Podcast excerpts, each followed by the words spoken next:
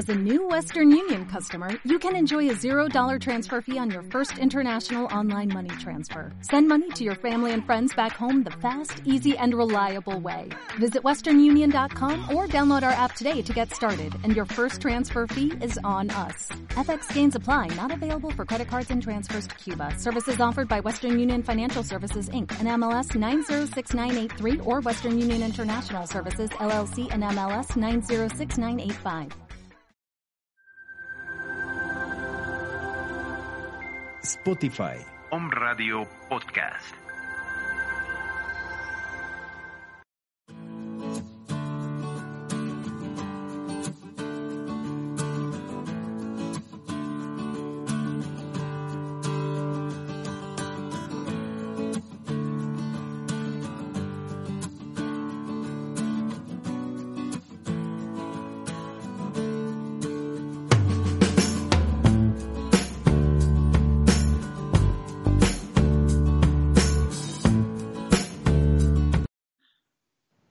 Días, lo logramos, estamos aquí. Soy Cristina Raquel desde Panamá. Buenos días a todas las personas que nos escuchan. Si vienes por primera vez, te voy a dar un poquito de información de cómo nacieron los actos de poder y este programa.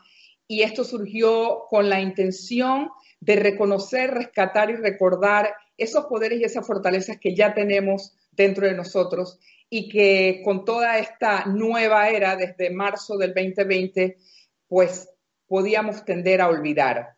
Tengo el privilegio y el placer de compartir la mañana de hoy con una persona muy especial desde muchos aspectos, quien ya me acompañó hace un par de semanas y ella es la doctora Mary Carbonell.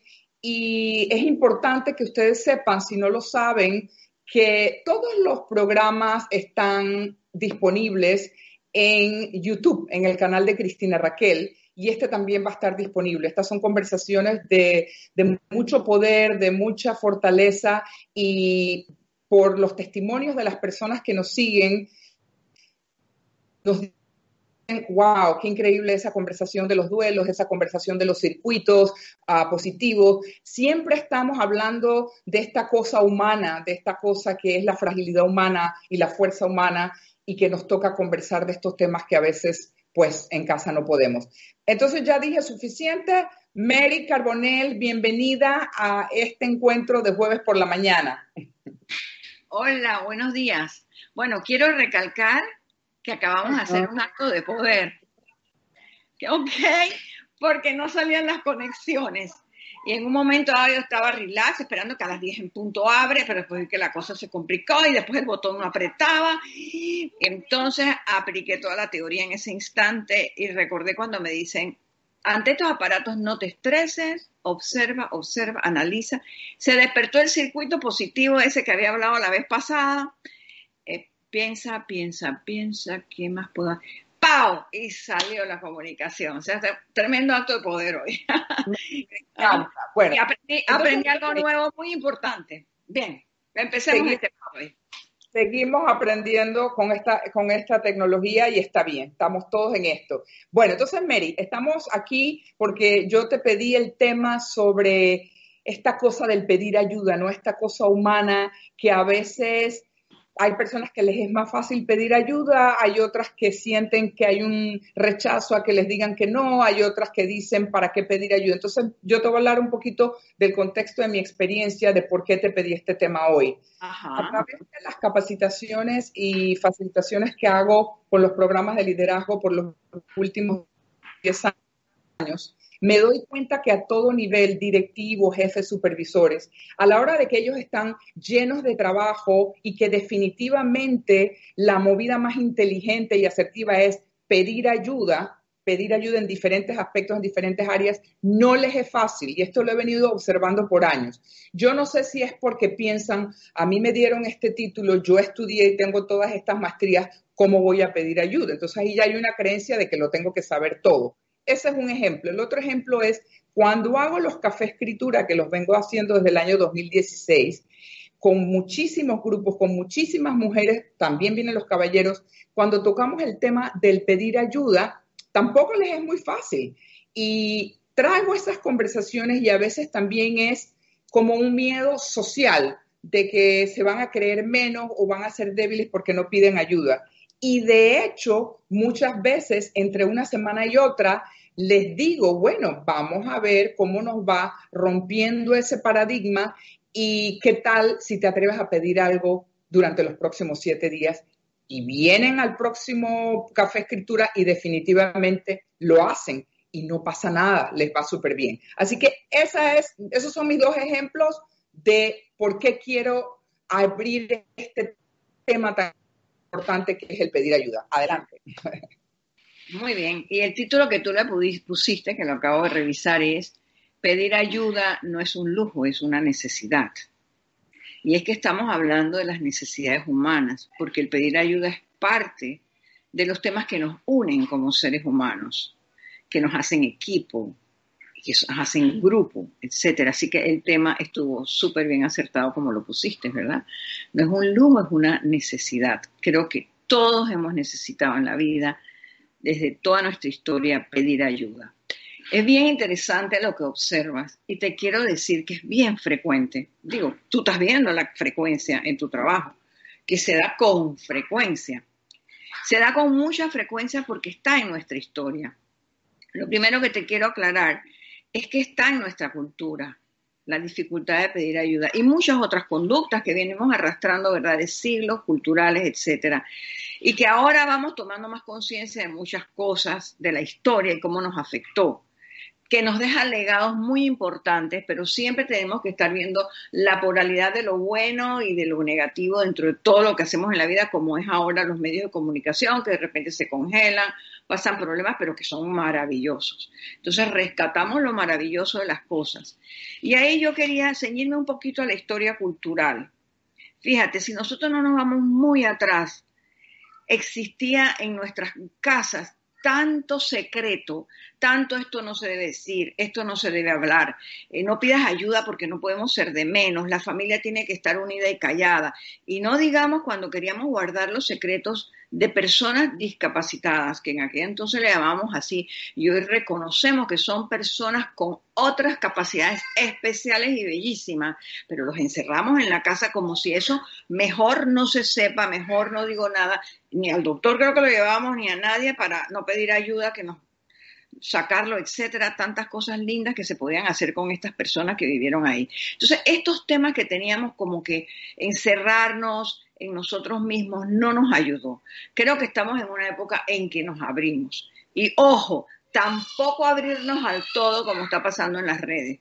No hemos tampoco no hemos ido al otro límite donde ya las personas, ya viste cómo se publican y cómo salen muchos YouTube, que perdieron los límites del pedir, de enseñarnos, del salir a, explorar el mundo, pero ya queremos ponerlo todo afuera. Tampoco es así, también requiere los límites.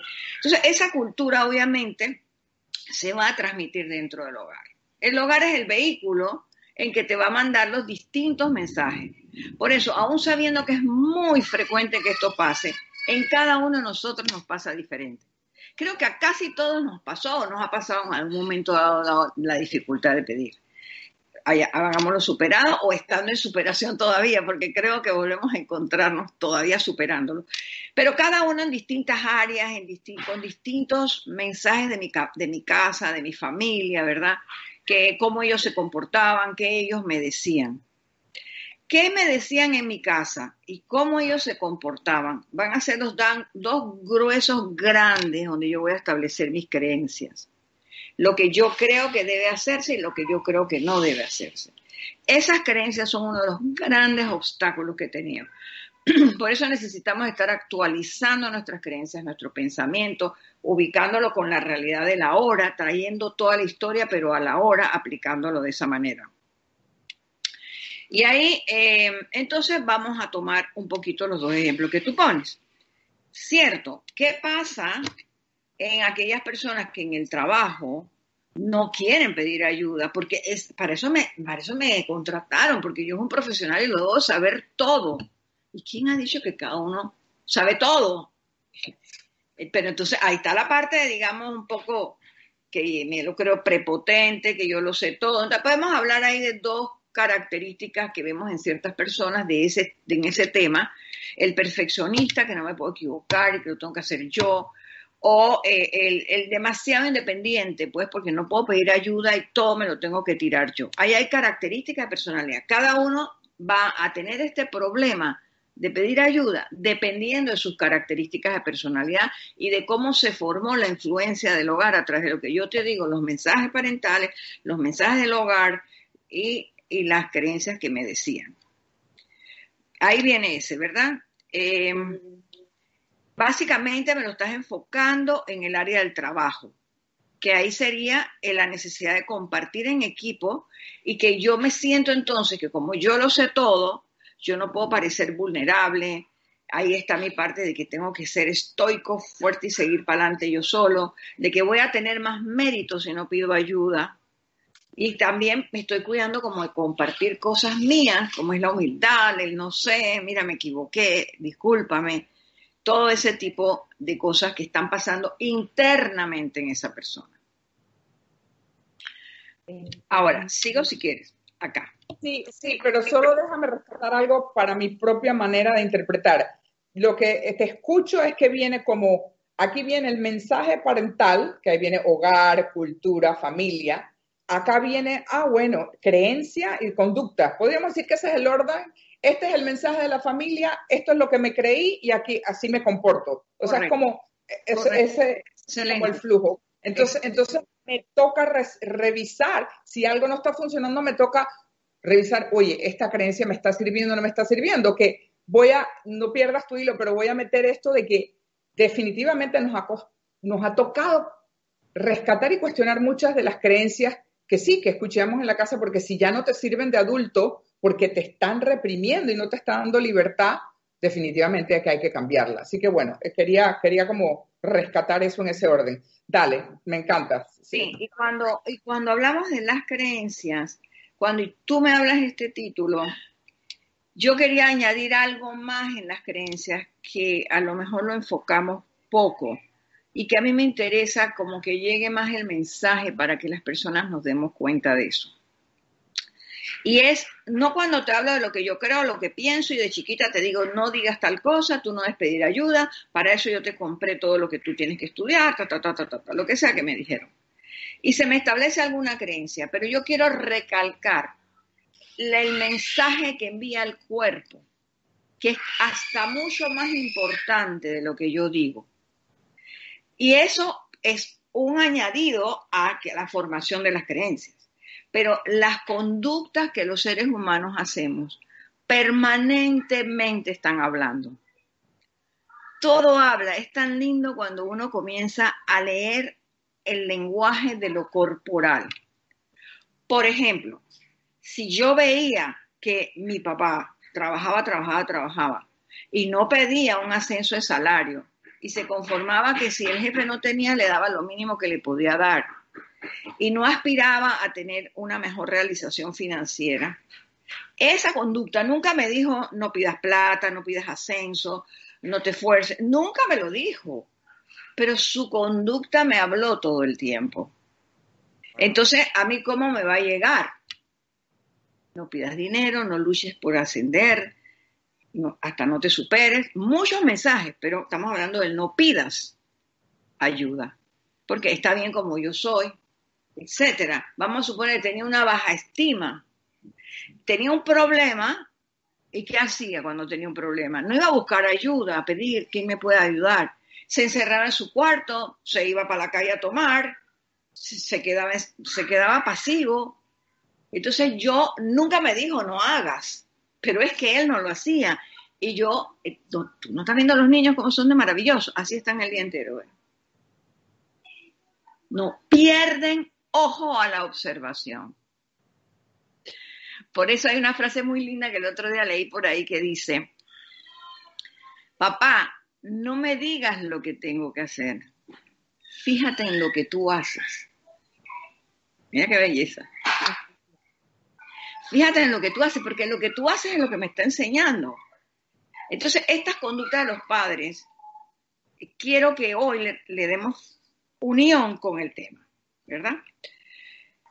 Que, a ver, entonces podemos hablar de ciertas características. Por ejemplo, yo busqué características de personalidad que hacen que yo actúe de una manera u otra. Y puse aquí el autosuficiente, ¿verdad? El que es muy independiente, los papás eran fuertes, había que hacer las cosas eh, pues, porque hay que hacerlas, etcétera. ¿Qué me trae eso como resultados en mi vida? Más desgaste. A lo mejor lo puedo hacer bien y a lo mejor de hecho lo hago. Pero me trae desgaste. La otra cosa que trae como consecuencia en el área laboral es que entonces no va a haber formación de equipo.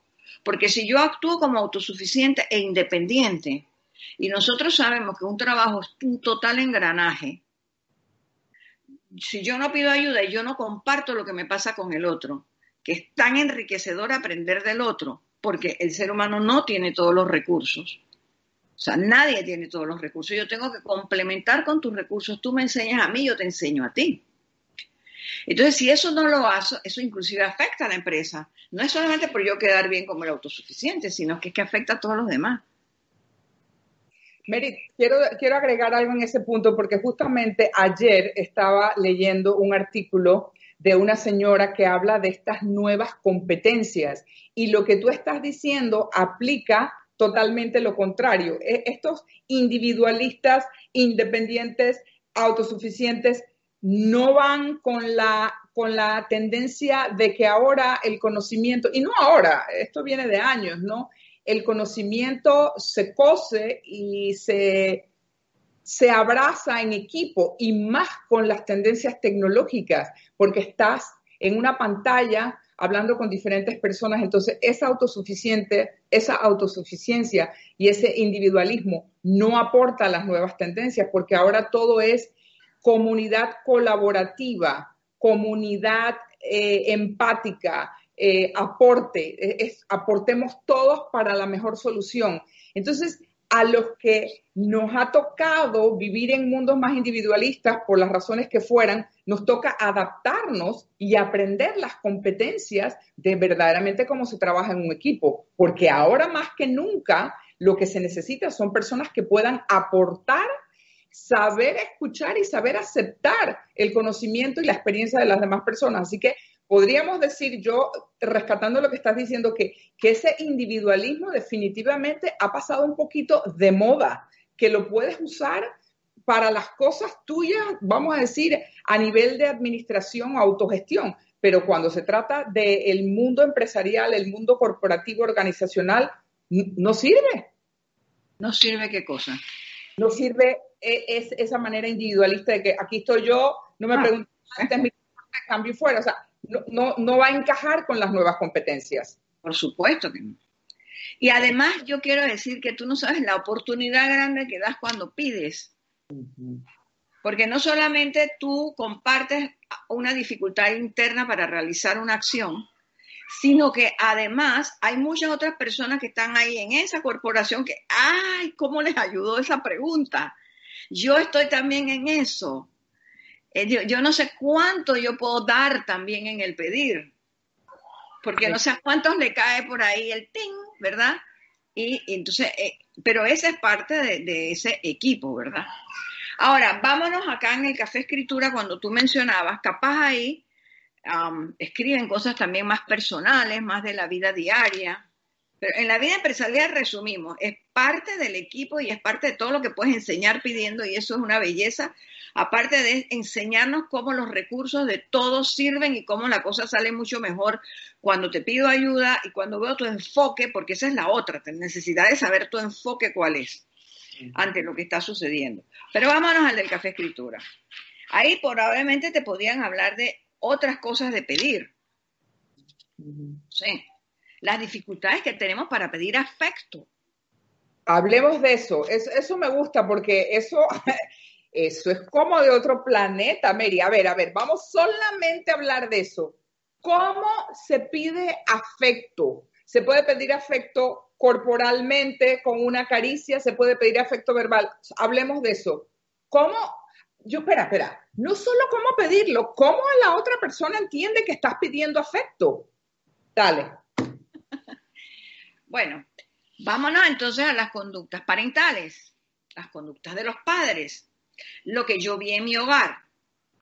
Vi que en mi hogar se divertían y hacían relajo, y cuando hacían relajo hacían conquillitas y corrían para acá y se reían y al final se terminaban abrazando, tirándose en la cama y revolcándose y haciendo relajo. Esa es una forma de manejar el afecto y de soltar al niño para que él pueda estirar la manito para agarrar otra manito, de que él pueda abrazar, porque él está estirando las manos en ese corrinche y en ese juego, y donde papá al final los abraza porque se rieron de montones encima de un colchón. Ok, entonces ahí yo le estoy, no le estoy diciendo hay que ser afectivo, yo no le estoy diciendo muestra tu afecto, es que yo estoy haciendo el afecto contigo. Yo no te estoy diciendo es malo abrazar, pero entonces veamos la sutileza de ciertos mensajes. Ok, los niños juegan y hacen eso. Se suben a los colchones, las cámaras, se tiran unos con otros, los hermanitos. Pero papá y mamá están sentados o cuidándolos o manejando en la computadora y no se integran a esa muestra afectiva. Entonces pareciera, digo yo por ahí, que el mensaje es, ok, esto está bien ahora que eres niño, pero de grande no. De grande tú la computadora y siéntate y trabaja ahí. Porque él no se integró a ese, a ese mundo afectivo en ese momento dado. Entonces voy creando estructuras de que a medida que yo crezco ya el afecto tiene que ser más reservado. Y no puedo pedir ayuda, no puedo pedir no ayuda, sino no puedo pedir afecto. Porque ya eso no es, eso es de grandes, eso no, no se hace, eso ya no, lo hace. Entonces por ahí vienen los mensajes. Después vienen las frases también que nos dicen, ¿no? Hey, no estoy saludando tanto a, a la gente que no conoces, no, lo cual hay que enseñarlo, pero con el límite adecuado, por supuesto. O eh, la tía que llega que a la mamá no le gusta, entonces le dicen, y que, oye, pero no seas así con tu tía, que te le tiras encima, déjala, ella acaba de llegar, pero que en el fondo es que no me gusta o no me gusta que salude a un familiar que no me cae bien. Puede pasar. Puede pasar que, el niño eh, está en esa fase muy afectuosa y, y le digan, vaya para su cuarto, vaya para su cuarto, vayan a jugar no me dijo no muestres afecto, pero me quitó la iniciativa. Eh, déjame que me viene algo a la mente y no quiero que se me vaya. El mensaje parental cuando el papá es extremadamente hermético o no aprendió sobre su propia emocionalidad y solamente la saca porque se tomó dos tragos o tres y es ahí donde se puede expresar y hablar y relajarse. ¿Cuál es el mensaje del niño? O sea, hay un papá supuestamente funcional que trabaja, se hace cargo de la casa y todo. Ahora, este papá solamente se expresa o se comunica afectivamente cuando ha tomado alcohol. ¿Cuál es el mensaje? El mensaje es no expreses afectos, ser reservado, callado, tímido, retraído, como sea que es ese papá, y si tienes algunos químicos que te ayudan, entonces úsalos porque eso sí, ahí sí se puede. Y dice que yo no he probado la marihuana, pero cuando dice que te tomas, te fumas la marihuana, quedas haciéndote solita. Entonces, ah, ¿dónde está el mensaje del padre? Cuando sí y cómo puedo hacerlo, porque yo estoy inhibido. Y así hay cantidades de personas que me han dicho, o sea, yo llevé una vida poco afectiva, de pocos amigos, yo casi no me comuniqué. y cuando ya yo crecí, que fui adolescente, a través de los traguitos, ya yo comencé a socializar y eso. Pero nos estamos yendo un poco a otros tipos de conducta, pero estamos en el pedir afecto. Entonces, hay una cosa que yo quiero decir ahora, ¿no? Viste todas las cosas preciosas que salen en chat que te mandan los besos, que te mandan los corazones, que te mandan y te mandan. Ok, vamos a poner lo que eso es de ahora de cuarentena, pero no creo que es ahora de cuarentena, eso viene desde antes. Por chat te mando todos los mensajes, pero cuando te veo, te saludo, te hablo, nos sentamos a tomar un café y estoy con el celular hablando. Ajá, sí. Entonces tú ni que, ips, o sea, Pareciera que este aparato es el efecto del alcohol, que entonces ya yo puedo dar el afecto a través de esto, pero en persona me cuesta. Es como el ejemplo del Señor, ¿ves? Entonces, el pedir afecto eh, hoy en día es muy abierto y muy lindo por todos esos medios que tenemos, pero realízalo cuando tienes la persona. Porque no vaya a ser que estamos extrañando tanto los abrazos y pedir abrazos y que ahora yo no puedo abrazarme con mi gente. Y después que lo pido por acá todo el amor y todas las cosas lindas, entonces cuando vea a la persona al lado y que, ay, hola, ¿qué tal? así nomás. Ese es otro tema del afecto. Vámonos a continuar con el pedir. Ajá. Y no te vayas del chat porque te quiero traer un ejemplo a ver cómo tú me lo, cómo tú me lo desglosas. Porque esto de pedir afecto es, tan sutil, ¿verdad? Pero si tú mandas algo a alguien que, que, tú, ama, que tú amas, que tú aprecias, y, y, y, tú estás mandando algo significativo, puede ser familiar, simbólico, y tú lo mandas y esa persona no te responde, y lo mandas y no te responde, y no te responde. ¿Cómo, o sea, que, o sea, yéndome a lo del pedir, o sea, yo en realidad estoy compartiendo, en mi mundo yo estoy compartiendo, me estoy abriendo, estoy creando como, oh, wow, mira, o sea, esta imagen o esto forma una relación entre tú y yo y todo, pero si esa persona no contesta, porque por lo que sea, cero juicio, no, por lo que sea no contesta, y tú lo haces una, dos y tres y cuatro veces, eso es como que eh, yo estoy pidiendo algo y simplemente me toca aprender que la persona no le interesa ese diálogo o la persona simplemente no está captando que estoy pidiendo afectividad. ¿Cómo, cómo me hablas de eso? Porque eso pasa mucho, por lo menos a mí me pasa. Ok, estoy entendiendo que a través de esos chatcitos tú mandabas demostraciones de afecto a través de distintas formas, con mensajes bonitos, lo que sea, anécdotas que te han pasado en estos días, y que en realidad lo que pareciera que estás buscando es como un acercamiento afectivo, ¿no? No, no que tú me mandes un abrazo, ni me digas te quiero, un acercamiento afectivo, oye, qué lindo lo que me mandaste, gracias Cristina, qué bello, me llegó mucho la canción, la foto, no sé cuánto. Eh, y estábamos hablando de seres humanos que comparten el afecto, no es que le estás mandando a cualquier persona que no conoces esto, ¿verdad?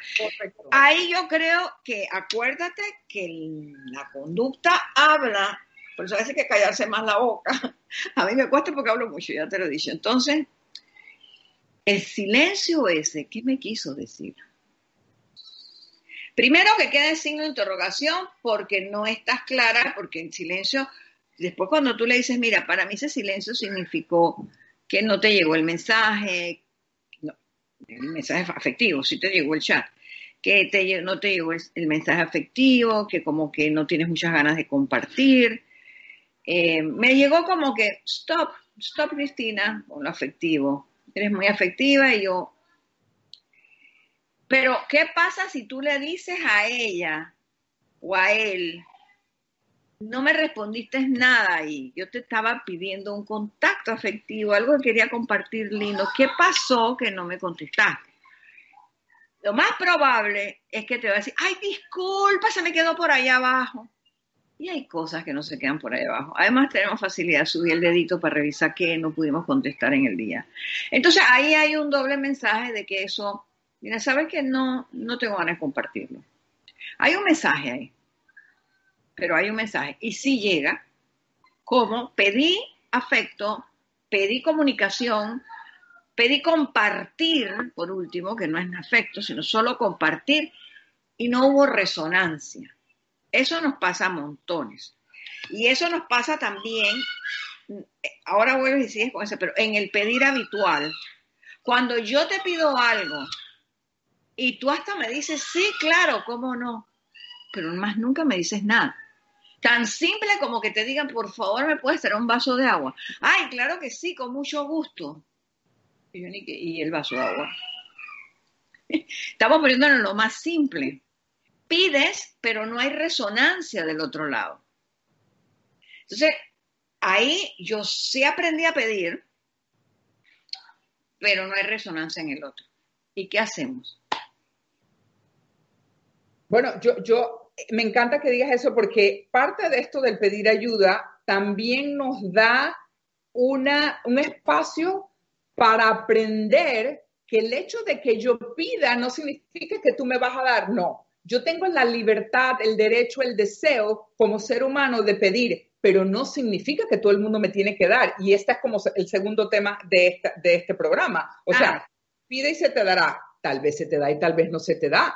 Porque ahí entonces sí hay que trabajar también el, que te digan que no, el que te digan que sí o el que no te contesten, pero entonces viene el tema de que me lo tomo personal o no me, lo, no me lo tomo personal. Entonces, sí, yo pienso que esto del pedir ayuda es, es, un tremendo camino de observación y de reflexión en también a quién le estás pidiendo y a quién le tienes que dejar de pedir.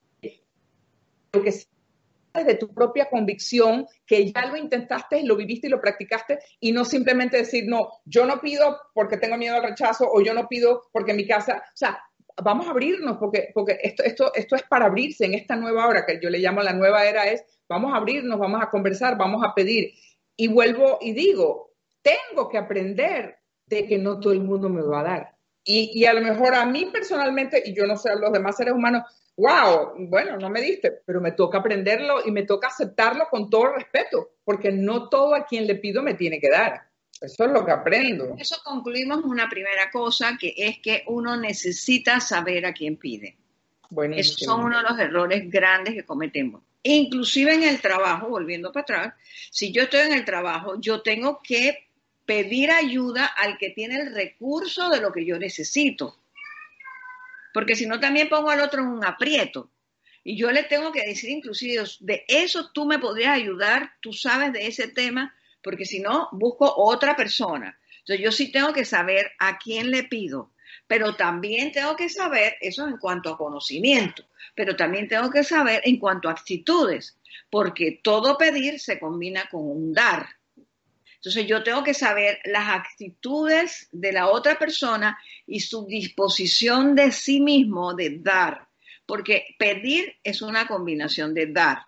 Hay una frase muy linda que se me viene a la mente de Ecología Humana del doctor Juan José Tapia, donde él decía una frase linda que siempre me encantó, la vida es un intercambio. Ah, la vida es un intercambio. Permanentemente estemos dando y recibiendo permanentemente, es que todas las cositas, eh, ya sea porque tú no, supuestamente no me diste nada, pero la mirada de tu sonrisa me dio una alegría. En permanentemente a través de todo, de la conducta, de los hechos y de la, del trabajo y de todo, estamos dando y recibiendo.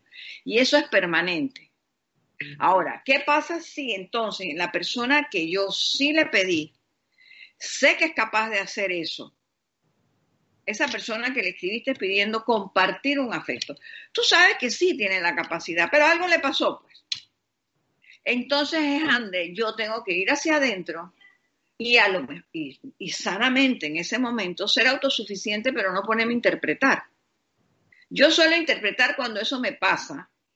Ok, vamos a poner el del, el del vaso de agua. Entonces yo digo, ¿qué pasó si me el vaso de agua?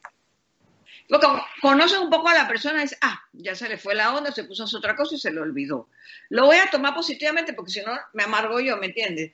Vamos a suponer el otro de que le pides un favor a alguien. Qué raro que no me responde, ah, yo le había dicho tal cosa. ¿Sabes qué? Debe estar bien ocupado. Ahora estamos más ocupados que nunca, porque ahora tenemos más variedad de trabajos que realizar. y produciendo menos plata y más cosas que hacer, pero así estamos. Entonces, ¿sabe qué?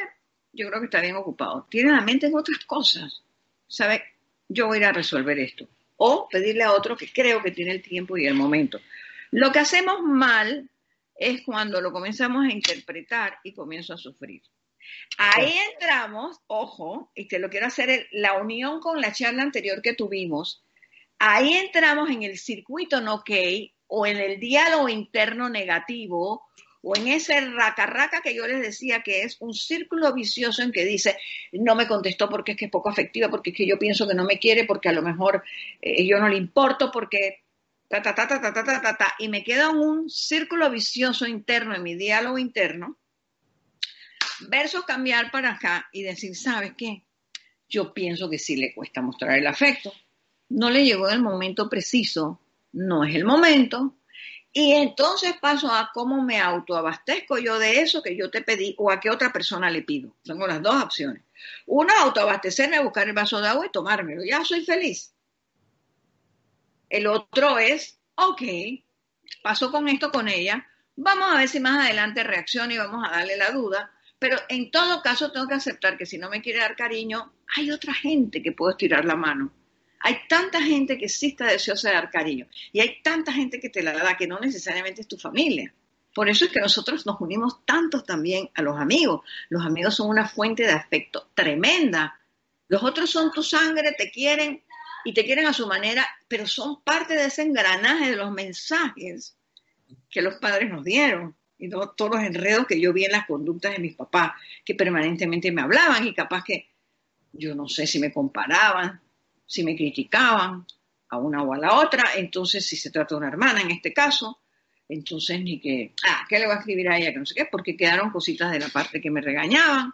Si es en una relación con otro familiar que hubo un problema, dice, ahora me viene a pedir ayuda. ¿Y qué pasa cuando yo en el año tal le pedí ayuda y ni me respondieron?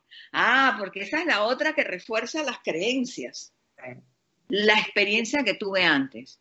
Ay, y tú me preguntas eso, pero si tú estás supuesto a saberlo.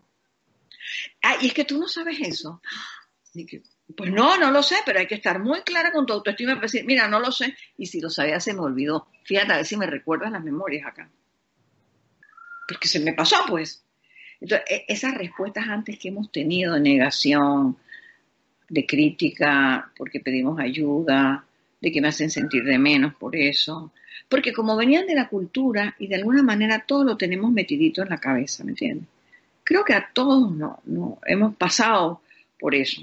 Algunos hemos logrado, y esa tarea se la dejo al que nos está escuchando ahora, si cuando voy a pedir algo, mira bien, me sale espontáneo, oye Cristina, por favor, me regalas una matita de esa planta en cuanto pueda. ¿Qué tal si me la pasas en un potecito y ya me la estás criando allá para cuando nos podamos ver? Y Cristina me responde enseguida. Y me salió, ¡pum! enseguida, así, impulsivamente, oye, dame eso que no sé qué. Pero entonces viene la otra, ¿no? El otro, el diálogo dentro de mi cabeza. ¿Le pido la planta o no? Pero es que yo también soy bien fresca. Si yo tengo tanto jardín aquí, pero es que ahora se me antojó esta planta, pero qué pena, porque voy a ponerla ahí a trabajar ahora con tanta cosa que tiene. Entonces doy el diálogo, pero al final digo ni que, claro que sí puedo, si a ella le encantan las plantas, ella va a estar feliz. ¡Pau! salgo del diálogo negativo, destructor, que no me ayuda a seguir para adelante en la vida, y me paso al otro, y ¡pam! resuelvo, lo pido, tú feliz me lo diste. Pero puede pasar el otro que yo lo haga muy natural y tú me digas, ay, la verdad que yo no tengo tiempo para eso. Ay, Mary, ¿por qué no buscas la plantita en tu jardín? Tú sabes que la venden no sé dónde, está abierto, ya la abrieron. Entonces, que, ups, también tengo que pasar del diálogo ese que me va a reforzar, que ya no me quiere dar, etcétera, al otro y decir, ¿sabes qué? Sí es cierto, sí la puedo conseguir. Y más, tengo otra amiga que también la tiene. Entonces, ¿cómo nosotros manejamos eso? Es el proceso de darnos cuenta y de irlo superando. Porque creo que todo, no todo, la mayoría, pues, porque hay gente que dice que no tiene pero la mayoría de nosotros en algún momento ha tenido dificultad de pedir. Entonces es como ver eso de los diálogos, ¿verdad? Que vimos la semana pasada o el mes pasado, y ta, ta, ta, ta, ta, pam, voy para allá, y no agarrármelo a lo personal, como tú dices. Porque todos tenemos el derecho de dar si queremos también. Wow, me encantan muchas cosas, rescato, de cosas, esto del intercambio de la vida, ¿no? Que, que si pudiéramos despertarnos cada mañana con, este pensamiento, ¿no? De, ver cómo, cómo yo voy a ser parte de ese intercambio de la vida que la, la misma vida nos está dando, el aliento, el oxígeno, tantas cosas, ¿no? Y, es una manera, es totalmente una nueva manera de, de, ver la vida en las mañanas. Esto es un intercambio. ¿Qué estoy dando y qué me están dando? Bueno, por ahí va esa reflexión. La otra es háblanos más, porque me gusta mucho tú usas ese término y tal vez las personas no necesariamente se conectan con eso, tal vez, pero háblanos de autoabastecimiento, que para mí es como el autocuidado o espérate, ¿qué necesito en este momento? Pero háblanos más de eso, si en estos momentos tendrías que darnos tres ejemplos de cómo me autoabastezco cuando no puedo depender de nada allá afuera, ni del mundo, ni de los amigos, ni de la familia, y yo quiero autoabastecerme para estar bien. Dinos cómo. Ok, el autoabastecerme es una, un verbo, me encanta, ¿no sabes? Autoabastecerte, autoabastecerme, que yo voy desarrollando desde mi infancia, cuando voy cogiendo características de madurez y me van enseñando que los juguetes se guardan, que los juguetes se cuidan, eh, que tiro la ropa sucia en la bolsa de ropa sucia, que ya tengo seis años y me ponen la alarma para que me pare solito para ir para la escuela, que me dicen que haga mi cama, Entonces yo voy aprendiendo conducta de autoabastecerme, que yo puedo hacer mis cosas y que es muy sana. Mira bien que es diferente autosuficiente que autoabastecerme. Yo soy capaz de hacer mi cama, yo llevo los platos sucios acá cuando comí, yo ayudo a mis papás a recoger la mesa, eh, puedo botar la basura, después voy creciendo en la escuela, hago mis tareas solos, pregunto cuando necesito ayuda y pido ayuda cuando no entendía el maestro y el profesor. Entonces voy viendo que los demás me pueden ayudar. Si mamá me dice, no te puedo ayudar en esa materia porque yo no la di, voy a buscar y hablo con una mamá o busco un profesor y yo te doy lo que tú necesitas. No tengo que ser yo, pero puede ser a través de otro medio. Entonces yo voy autoabastecerme, es decir, que yo puedo cubrir mis necesidades. Y cuando soy grande, no hay nada más rico que decir, yo quiero trabajar y quiero saber que si yo me quiero comprar este mouse que tengo aquí, pues me lo voy a comprar yo. Porque yo me gané mi platita, me quiero comprar esta camisa y me la voy a comprar porque yo me autoabastezco. También puedo pagar mis deudas. Eso es autoabastecerse, una independencia sana, pero una independencia sana que también sabe que somos interdependientes. Porque yo te necesito a ti y tú me necesitas a mí. Yo soy independiente, yo me autoabastezco. Vamos a suponer, yo pago mi computadora. Yo la pagué para sentarme contigo a trabajar. No te la pedí para hacer el programa. Pero al mismo tiempo sé que solita con ella yo no voy para ningún lado. Y yo tengo que hacer un intercambio de la vida. Y ahí volvemos a que la, la vida es un intercambio. ¿Qué quiere decir eso? Que tú das, tú recibes permanentemente, te vas nutriendo, pero si eso no sucede así, fíjate bien, que yo doy, doy, doy, doy, también es un mensaje de los padres que dan, dan, dan, dan y dan, pero no piden que me lo están enseñando a mí. Entonces puedo desarrollar una personalidad con características muy complacientes, muy de dar a los demás, pero descuidar mi persona. Entonces, permanentemente damos y recibimos. A lo mejor yo te doy información, tú me das aprecio. A lo mejor yo te doy un regalo, tú me das un agradecimiento y me sacas la foto cuando te pusiste el regalo. Tú me diste agradecimiento y yo te di regalo. Si no tienes, tenemos que darnos lo mismo. Pero ese es el concepto de la vida, es un intercambio. Si no nos desgastamos, igual que si de autoabastecernos, pasamos autosuficientes, nos desgastamos. Me gusta, me gusta, me gusta. Eh, claro, el, eso del intercambio de la vida es el mensaje que debemos recordar para no mm, vivir en descompensación, ¿no? Que es lo que me pasó a mí al principio de esta pandemia. Literalmente me puse a hacer todas estas meditaciones que lo hice con mucho amor y con mucho gozo y lo hice 21 semanas y era dar y dar y dar y después dije, espérate, si yo también tengo cuentas que pagar, a mí también me toca recibir. Entonces dije, y parece mentira, el cuerpo me lo estaba diciendo, el cuerpo me estaba gritando, Cristina, ¿qué estás haciendo? Y tú, y tú, y tú, y tu necesidad. Y yo dije, wow, espérate un momento. Y me di cuenta, estoy totalmente descompensada porque yo, yo también tengo que recibir, también quiero recibir. Hablemos de eso, no. Qué rico, nos quedan tal vez unos siete minutos. Hablemos, Mary, en tu experiencia que es tan vasta, porque acuérdate, tú eres la mujer sabia que acompaña, aquella persona que le cuesta recibir, que sé que tiene que ver también con los mensajes parentales, porque esto no se me olvida más, hay personas que dan, dan, dan, dan, dan, pero les, oh Dios, a mí no me des, no, no, no, como que hubiera un miedo o un tabú o una programación. ¿Qué, ¿Qué, tienes para decirnos de, de, de esa invitación a quien le cuesta recibir. Muy bien, voy para allá, pero antes te quiero decir algo en eso que dijiste, de que empezó la pandemia y tú dabas y dabas y charlas y meditaciones y que tu cuerpo te habló. Mira qué bueno que el cuerpo habla, porque te avisó. Perfecto. ¿Tú te acuerdas que conversando para programar esta clase, tú me dijiste, y esa la copia la tengo aquí, mis papás sí ayudaban, la gente venía de afuera y pedían ayuda a mi papá y mi papá ayudaba. Y mi mamá también ayudaba. ¿Y dónde está Cristina? Increíble. ¿Viste el mensaje parental?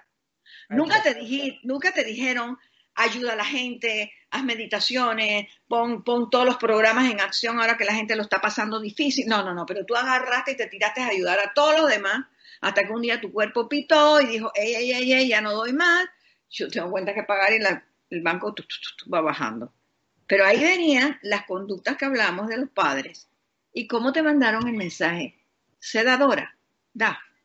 Disfruta Él es tremenda. Señores, señoras, ustedes que están escuchando, Mary no se le va una. O sea, yo ni había hecho esta conexión. Por favor, Mary, tu número de teléfono, porque si tú estás escuchándonos, este es el momento para de alguna manera tener una guía y una claridad mental de cuál es tu próximo paso. Y mujeres como Mary Carbonell no sobran, por lo menos no en este continente. Yo quiero que en este momento, antes de seguir, porque yo sé que tú tienes tus notas, porque a ti no se te va una, tu número de teléfono es 507 qué? 6675 0106. Excelente. Y lo vamos a poner ahí, Karel, si lo puedes poner en el chat, perfecto. Y, bueno. Y, pueden poner mi mail, mericarbonel.yahoo.com. No sé si apareció así en el Mericarbonel. Sí, sí, tengo Instagram también. Bien, eh, entonces volvamos a tu última pregunta porque no sé si estoy corta el tiempo. Dale, dale, dale. Cuesta pedir. En, estos, en este intercambio de la vida hay muchos verbos. Está la dificultad de pedir, está la dificultad de dar, porque también a veces nos ponemos truñuños y no quiero dar. A veces se me prende el egoísmo y no quiero dar. Y la dificultad de recibir, porque también me enseñaban a que no te van a glores. ¿Qué es eso de poderte, ay, pues te dijeron que eres mujer especial que no sé cuánto, y te la vas a creer. Oh, Entonces, ¿sabes? Oye, pero qué bien te ves. Me veo bien esta ropa. ¿Por qué? Porque alguna me dijeron, me dijeron que la humildad era no sentirme feliz con recibir lo que me daban. Pero como la vida es un intercambio, da, recibe, pide, y, es un continuo de alimentarnos psicológicamente al recibir ese regalo que tú me das. Pero sí, hay muchas personas que les cuesta, y la tareita que les dejo es, pregúntense cómo era el comportamiento en mi casa para recibir. O si sencillamente tú recibías porque eso es, así debe ser y no tienes ni siquiera que alegrarte ni nada, ahí está. ¿Cómo era la vida en mi casa entre dar, pedir y recibir? ¿Y qué cosas me pude copiar de mis padres que hoy no me son funcionales? ¿Y cómo voy a trabajar entonces con lo que hablábamos la vez pasada de los diálogos internos para pasarme al otro que diga, sí voy a disfrutar de lo que me dijiste? Gracias, Cristina, por tus lindas palabras con que me describes. Realmente son muy bellas y las disfruto. Entonces ahí me llegó el mensaje. Me entra y te agradezco que tú puedas verlo. Wow. Qué lindo. Entonces ahí yo recibí tu mensaje. Eso es muy lindo porque eso nos alimenta, eso nos da la energía del día, eso nos nutre. Sí, sí eso, eso nos hace sentirnos humanos, sentirnos que existimos, porque yo creo que, yo creo y yo siento que si hay una necesidad básica humana es la necesidad de existir, de que te vean, de que te reconozcan, no que te reconozcan que tengas 10.000 likes, eso es otra cosa y maravilloso quien tiene 10.000 likes, pero de que puedas tener ese intercambio de la vida con otro ser humano y saber, ah, estás ahí, ah, dijiste esto, ah, qué buen, qué buen comentario, qué buena reflexión. Ah, para mí, eso como sería el alimento suficiente, ¿verdad? Entonces, qué increíble empezar a reconocernos con, con esto del intercambio de la vida, o sea, saber que estás ahí y te estoy honrando y no te tengo que adular, porque eso no es, es, simplemente lo que sea que me, que me, que me conecte contigo. Y es tan sencillo, no tendría que ser tan complicado, ¿verdad? Me encanta la reflexión de, regresar a, casa, regresar a esos momentos de, la adolescencia, de la corta adultez, de cómo dábamos en casa, cómo recibíamos en casa, cómo pedíamos. Y yo creo que por ahí vienen muchas respuestas, porque definitivamente una de las cosas que ha aprendido el cerebro es que le encantan las preguntas, ¿no? esa reflexión. Y estas son las preguntas que nos deja eh, Mary hoy, además de muchísimas reflexiones, es cómo era tu hogar, cómo era tu comunidad, cómo era tu vida con tus amistades en, esos primeros 7, 14 años de vida, cómo dabas, si dabas, cómo recibías, si recibías, cómo pedías, si pedías. Entonces son, son verbos y son acciones que hay que rescatar y tomar en cuenta por más sencillo que luzcan, porque es lo que nos va a apoyar y ayudar a ser parte de esta comunidad humana con tantas necesidades afectivas y tantas necesidades de, comunicación. Yo te agradezco en el alma que tú estés disponible, Mary. Yo soy feliz en estas conversaciones contigo. Ayer no teníamos el programa y hablamos como 40 minutos y ya yo me reía porque es como un bombardeo de locurita y de ideas y es, tan refrescante y, eh, da tanta vitalidad. Entonces, como yo siempre te comprometo, porque yo no te pido permiso, espérate que voy a ver mi calendario. Aquí está, con Mary Carbonell, que me voy al calendario en este instante, eh, septiembre, octubre, aquí está, ella no lo sabe. Eh, ajá, Mary Carbonell. Mary, para que pongas en tu agenda, en octubre 22 nos vamos a unir con Mary Carbonell y me parece que va a ser el cierre del programa porque no vamos a tener programa ni en noviembre ni diciembre hasta en enero. Así que tú nos, que nos escuchas, quiero que sepas que vamos a tener programas eh, todos los cinco jueves de octubre, pero ese cierre de oro va a ser con Mary Carbonell. Y si tú, si tú que nos escuchas hoy o esta noche o mañana tienes un tema así ardiente en tu corazón que tú quieres que nosotros toquemos, no hay nadie como Mary Carbonell para entender el comportamiento humano y tienes la oportunidad de ponerlo en su chat o en el mío y decir, quiero que el 22 de octubre hablen de este tema. Y créemelo que pide y se te dará. Va a ser el tema que ustedes, público de On Radio, de habla hispana, que nos siguen, que nos apoyan, que nos acompañan en este intercambio de la vida, nos permitan para ustedes, porque qué más lindo que poderle dar lo que ustedes piden. Mary, ¿algún último mensaje antes de partir en el día de hoy? Sí, quiero uno. La vida de ahora nos pone a ver cuántos likes salen en estos aparatitos. Pero yo nada más quiero decirles, cultiven siete, ocho, nueve likes profundos de gente que está contigo en la sonrisa y en las lágrimas de gente que puedas verdaderamente abrazar porque el cuerpo responde, de gente que tú sabes que si hay un like de verdad, de unión, ese es el que hay que trabajar. Los demás están bien, no les digo que no, junten todos los millones de likes.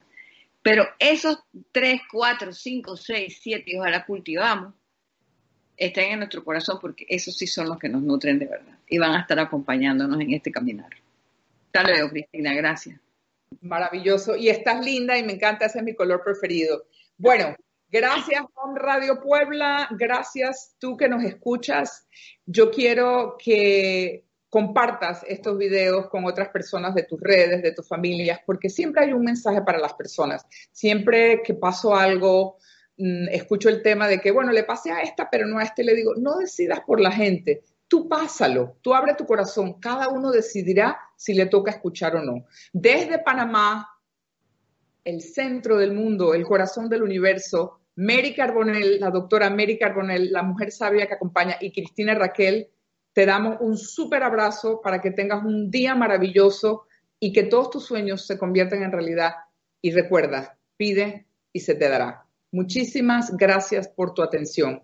Hasta luego y nos vemos el 22 de octubre con Mary Carbonell y ahora pronto ya no recuerdo con quién, pero ya sabes que el próximo jueves aquí en Tus Actos de Poder desde Panamá. Gracias.